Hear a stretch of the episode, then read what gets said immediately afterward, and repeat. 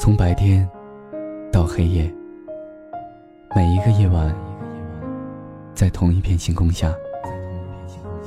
如果你愿意，我会在无数个夜晚，把每一个故事和你娓娓道来。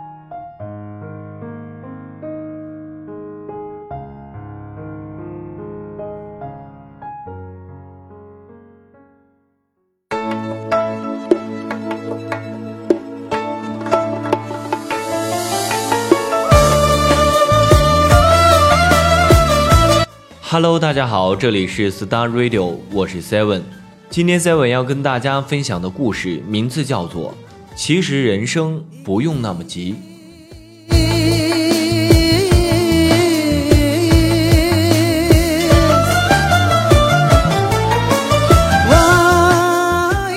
我年轻的时候读过一本书，叫《悉达多》，另一个名字叫《流浪者之歌》。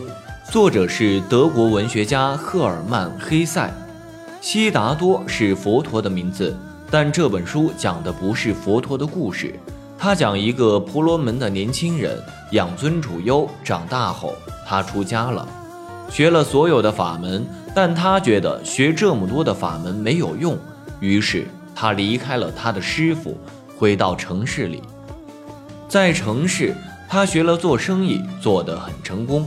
又遇到了一个城里最红最美的妓女，但他还是不满足，觉得这些事情都是错的，于是离开了自己美丽的家，来到河边。河上有一个舟子，你跟他说什么，他都笑一笑，不说话。在河边，他听到河里各种各样的声音在对他说话，高兴的、悲伤的，人世的百态都在说话。于是他决定要做一个划船的人，做舟子的助手。后来很多人都来找他们，来看他们的微笑，他们的缄默。一九九四年，我带着这本书去了印度。我不知道为什么要去菩提耶家。当时我在新加坡演出，看到报纸上有一则广告，上面写着：“印度，它是盛世。”然后。我就抵死要去了。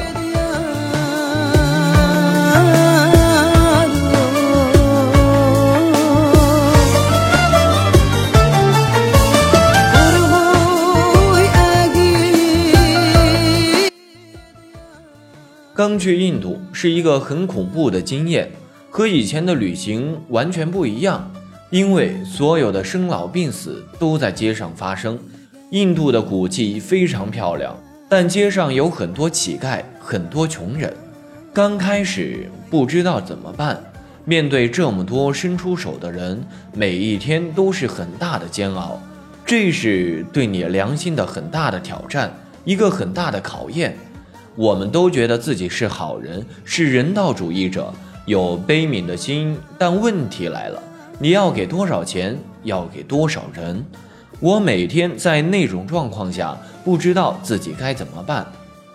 有一天，我在火车站，突然跑来一个小孩，五六岁，脏脏的，还拖着一个两三岁不太会走路的小孩。他一直扯着我的裤子喊擦鞋。我穿着运动鞋，根本用不着擦，但也没办法，只好说好。他就蹲下来给我擦鞋。我很不舒服，也不知道该怎么办。擦完后，他只要很少的钱，我给了他十块钱，告诉他不用找了。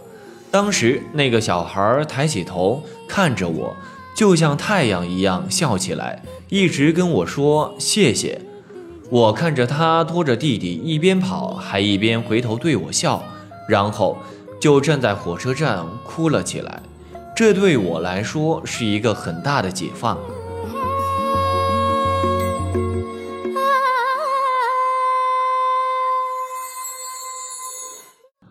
印度是一个很有趣的地方，印度人几乎跟所有的动物生活在一起，他们和自然完全是和平共处。有时场景非常神奇，比如你会在夕阳西下的贫民窟看到孔雀路过。然后就在街上开屏了。你在火车站看到牛跑到站台上，看到这些，你会觉得很感动。在印度，火车如果晚点六小时，那是正常情况；晚点十三个小时才算晚了。不过，印度的火车比起印度的飞机，算是太准时了。刚去印度的时候，我会很生气，老是去催问火车到底什么时候才来。每个人告诉你都不一样。